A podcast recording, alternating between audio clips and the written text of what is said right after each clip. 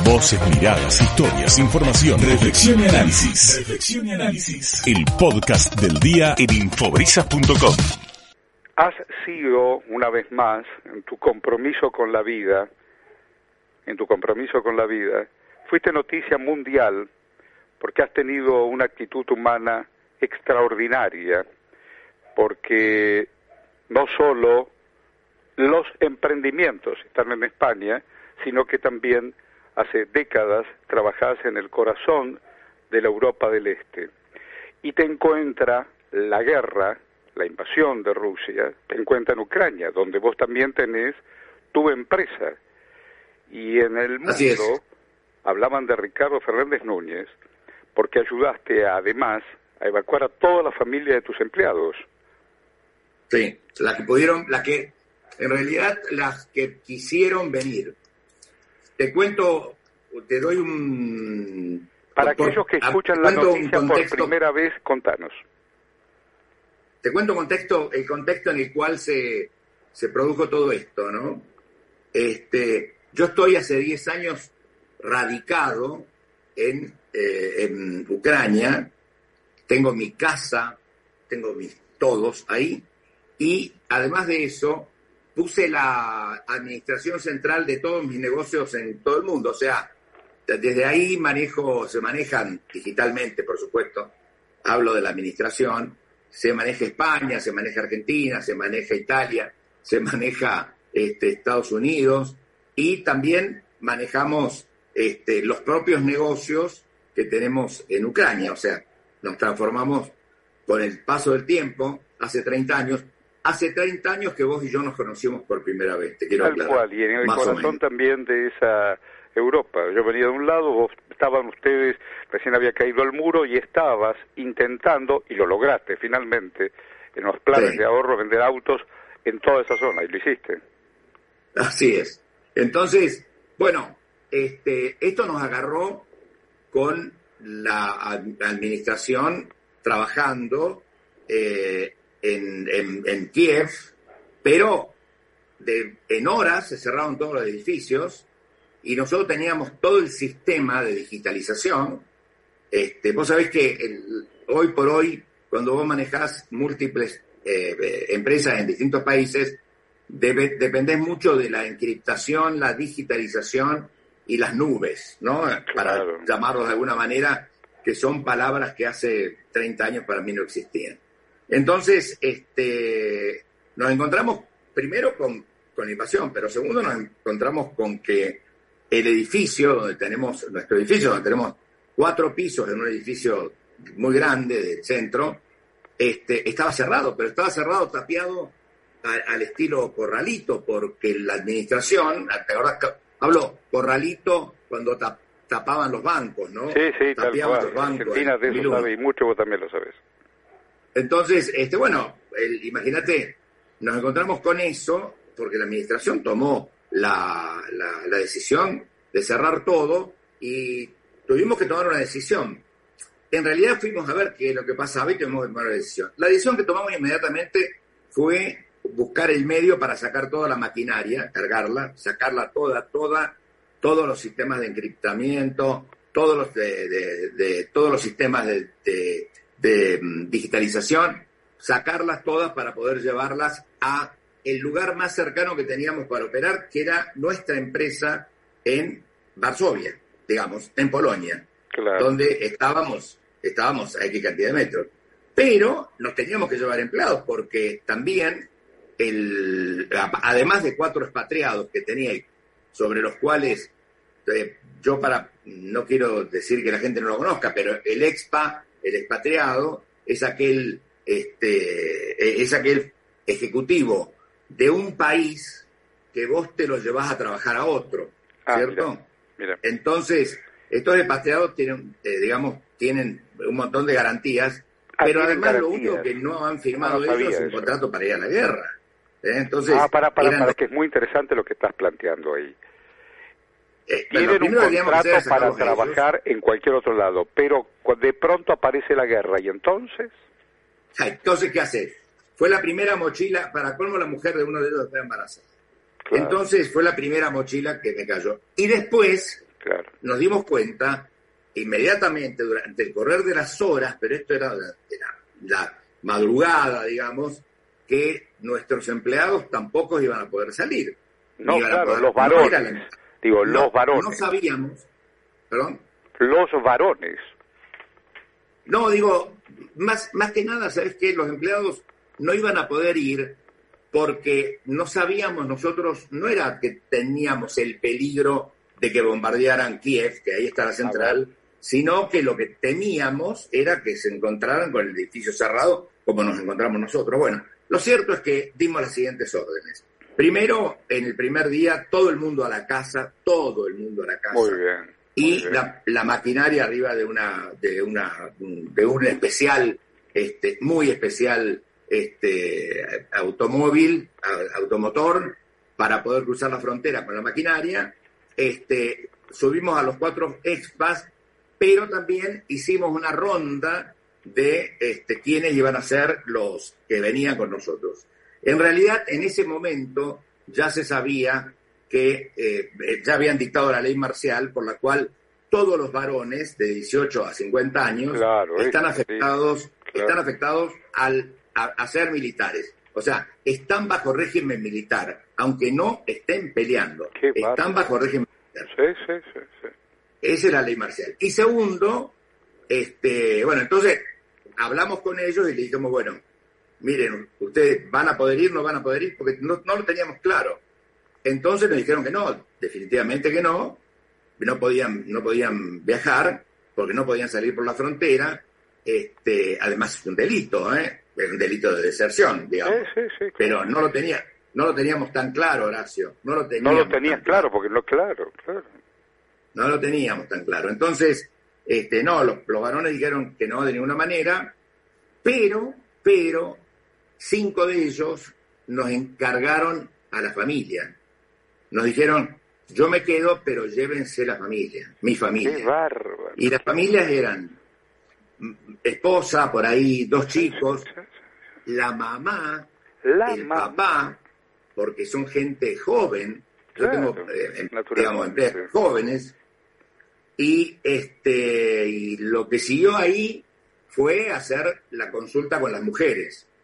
Y te aseguro que por un lado los hombres no podían, y por el otro lado las mujeres no querían. ¿Entendés? No querían. Pero no que no querían, no, no que no querían dejar esto, no, no, querían. no querían ir porque se querían quedar a luchar. A luchar. Yo tengo, en la yo tengo, sí, yo tengo acá, adelante mío, adelante mío, tengo en el, en el móvil, lo tengo como ejemplo y me aparece, lo tengo como fondo de pantalla, ¿no? Un, y un WhatsApp que yo le mandé a una de las empleadas, yo le mandé a todas, a todas, a todas.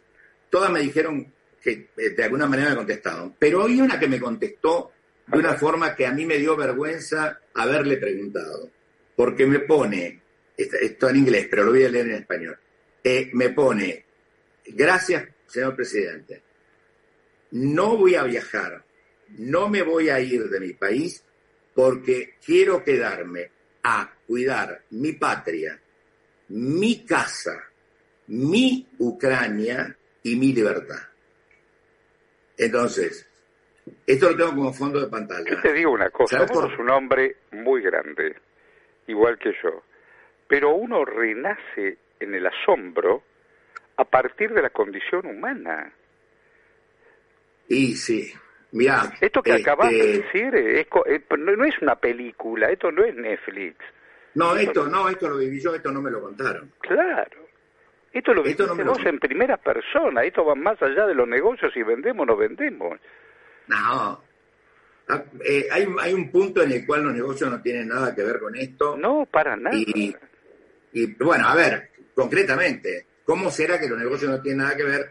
Nosotros tenemos toda la gente que se quedó en, en Ucrania, toda la gente que se quedó está en su casa. Sí, te, escuché algo y digo, porque siempre se habla de la responsabilidad empresaria, siempre la responsabilidad. Pero yo te escuché en otros reportajes internacionales, donde vos seguís cumpliendo con tus obligaciones frente a esa relación que tenés, por supuesto, con el trabajador, más grande o más chico. Bueno, a ver, eh, mira, pero te digo por qué una cosa trae la otra. Cuando yo ya tenía armado todo, todo, todo, digamos, habíamos armado todo, inclusive un sistema de aprovisionamiento para los empleados que se quedaban en la casa. Eh, logramos, cuando llegamos a, Varsovia, logramos enchufar todo rápidamente, sábado, sábado, el domingo a la madrugada, y entraron a funcionar las máquinas y empezaron a, revivir, digamos, y empezaron a revivir las administraciones. Tuvimos tres días a ciegas, ¿sí? Entonces, a ciegas, con todos los bancos del mundo, eh, Horacio, eh, entendeme que estar a ciegas con una organización tan grande no es un... No, la verdad tenés que, reaprender, vos que sabés de números toda la vida, tuviste que reaprender y repensarte también. Y, y, lo que hice fue lo siguiente, cuando apenas enchufamos todo, no habíamos pagado los sueldos todavía, ¿no? No lo habíamos pagado, porque no habíamos tenido tiempo, porque el primero se armó el lío, bueno. este, entonces, yo lo que hice, lo hice, pero lo hice con intención de hacerlo. Lo que hice fue pagar los sueldos hasta abril. Ah, ¿Entendés? Sí, sí, te entiendo. ¿Cómo lo te Le pagué los sueldos hasta abril. Es inédito, te digo. Inédito, más allá del cariño y el respeto que No, inédito. pero por, porque no, no tenía, ¿cómo te puedo decir? Tenía que dejar mensajes. Porque yo, yo estaba tenía familias de ellos, tenía eh, empleadas que habían querido venir, pero muchos que se quedaron, y tenía que dejarles algún mensaje, tenía que darles, empezar a darles mensajes. Claro, Entonces, además de armar el grupo que se armó, imagínate un grupo en ucraniano, que lo que me cuesta a mí tener que estar comunicado y, y, entenderme, pero este, además, además de eso, yo tenía que dar señales de que nosotros no nos habíamos ido. Nosotros lo que hicimos fue enchufar la máquina en otro lado.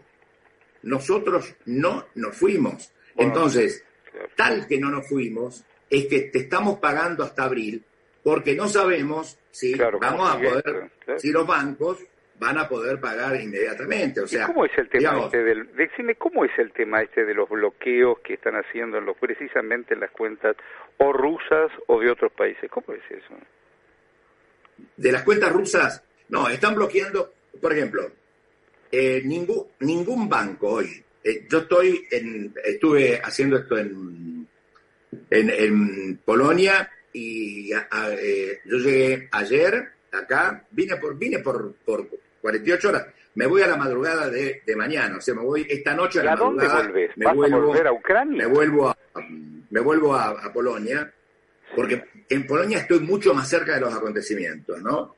Y, hemos, y ya estamos organizando este, la, las agrupaciones que hacen llegar las ayudas que estamos logrando, que estamos logrando, que estamos consiguiendo, digamos. Hemos conseguido, hemos comprado Catre, hemos comprado, pero todo para la parte, digamos, de refugiados, porque hay dos millones de refugiados que hay que, hay que asimilarlos por algún lado. Pero eso, sacando eso, este, cuando yo ordené una transferencia, eh, una, transferencia, pero una transferencia la ordené a Ucrania, eh, no, la, no la ordené a Rusia. En un banco me la pararon porque, y ahí me dijeron, después me, la, me, le dieron lugar, pero este, la pararon porque me dijeron que tenían prohibidas las transferencias a bancos rusos. Ah, o sea, prohibida, mirá vos prohibidas, los bancos las tienen prohibidas. No pueden, no pueden, eh, o sea, en este momento Rusia no recibe un dólar, ¿me entendés? Sí, sí. No recibe un dólar. Sí, claro. No puede recibir un dólar. ¿Y o tenés negocio, vos tenés por ahí lo recibe Rusia también? Por China, por otro sistema que no sea el SWIFT. Decime una cosa, ¿vos también tenés negocios en Rusia? No. ¿No le vendés a Rusia? Este, no, no, no, no, no. Y es una historia muy particular la mía de no tener negocio en Rusia. Porque lo voy a decir con todas las, con todas las letras.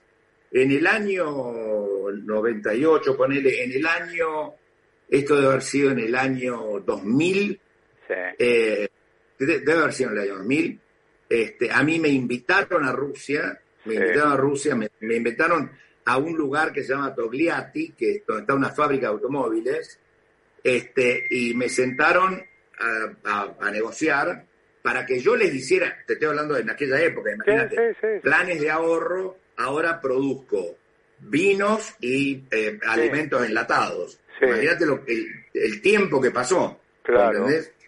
Pero mm, eh, nos sentamos a negociar cómo íbamos a hacer el negocio y, éramos, era, era la fábrica, digamos, la fábrica, yo, la fábrica hacía los autos, yo, y había otro tipo, otro tipo que, bueno, estaba ahí muy callado, muy callado, muy callado, y este, yo había ido con mi equipo, había ido con mi, mi equipo básico, que vos conociste alguno, Sí, Alejandro sí, Bacaro lo conociste, Sí, de, sí. que, de- de Alejandro que está en el tema de, Borges, en Sí, aquella sí, época sí, Alejandro trabajaba conmigo, este, y habíamos llevado un grupo.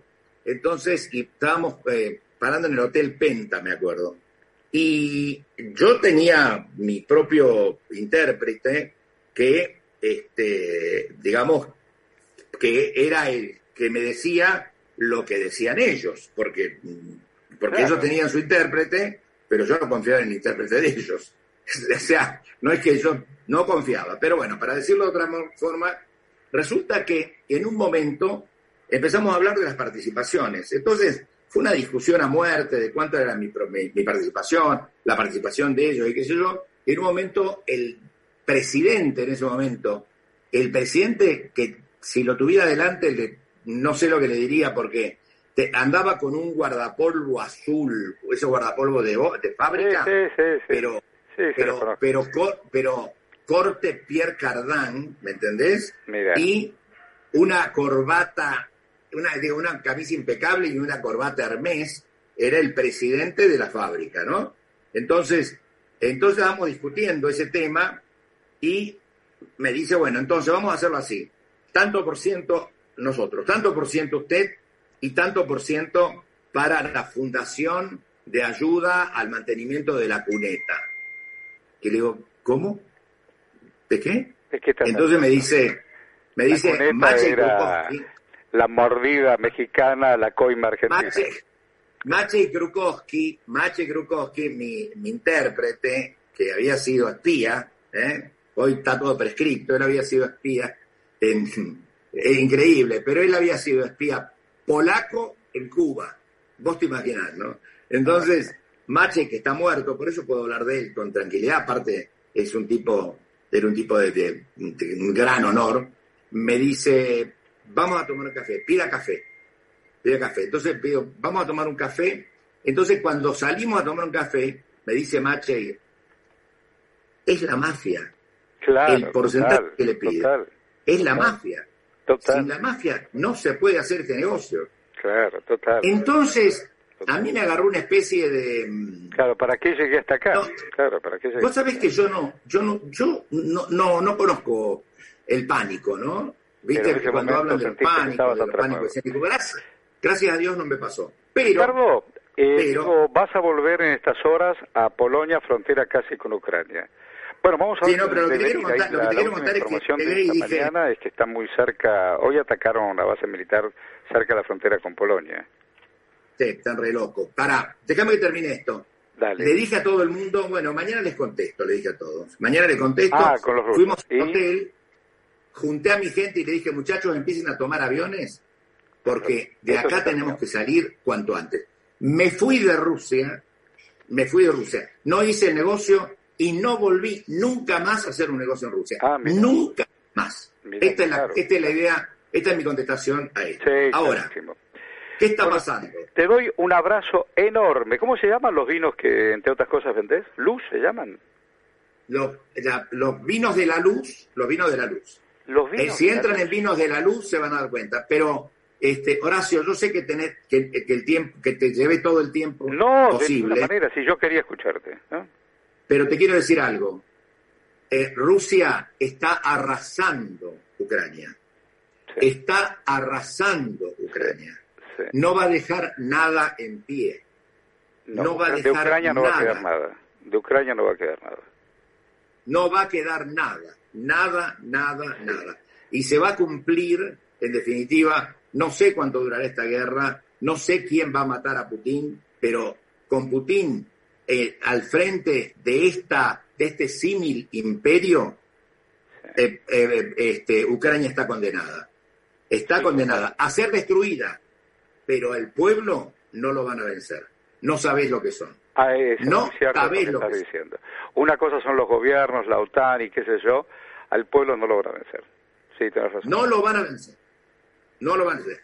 Y bueno, la anécdota, que, la anécdota que nos contaste, que me han conmovido de esta mujer, por todas las razones por las que se quedó, eh, son toda una bandera, son toda una bandera. Pero todas las casas tienen bombas Molotov armadas. Este, eh, que se, se enseñó por televisión a cómo se armaba una bomba Molotov. Sí, sí, sí. Cada uno es una resistencia en sí misma. ¿Me entendés? ¿Cómo no te voy a entender? Eh, Rusia se está metiendo en Afganistán. Rusia va a repetir Afganistán al pueblo, a ese pueblo. Después tuvieron que salir como salió Estados Unidos de Vietnam. No lo van a vencer. Sí, sí. Abrazo gigante, ¿eh? con todo el cuore. ¿eh? Sí, chao, chao. Me alegro mucho de escucharte, realmente para mí siempre, cosa que te tengo un gran respeto. Día más, día menos, día más, día menos, a fin de mes voy a conducir el noticiero de la noche de la televisión pública. Te voy a llamar para la tele también. Dale. Bueno, bárbaro, bárbaro. Para mí, siempre que estés vos es una garantía. Gracias, querido. Ricardo Fernández Núñez. Gracias, hermano. Muchas gracias. Cuídate. Chao. Chao, viejo. Chao, querido.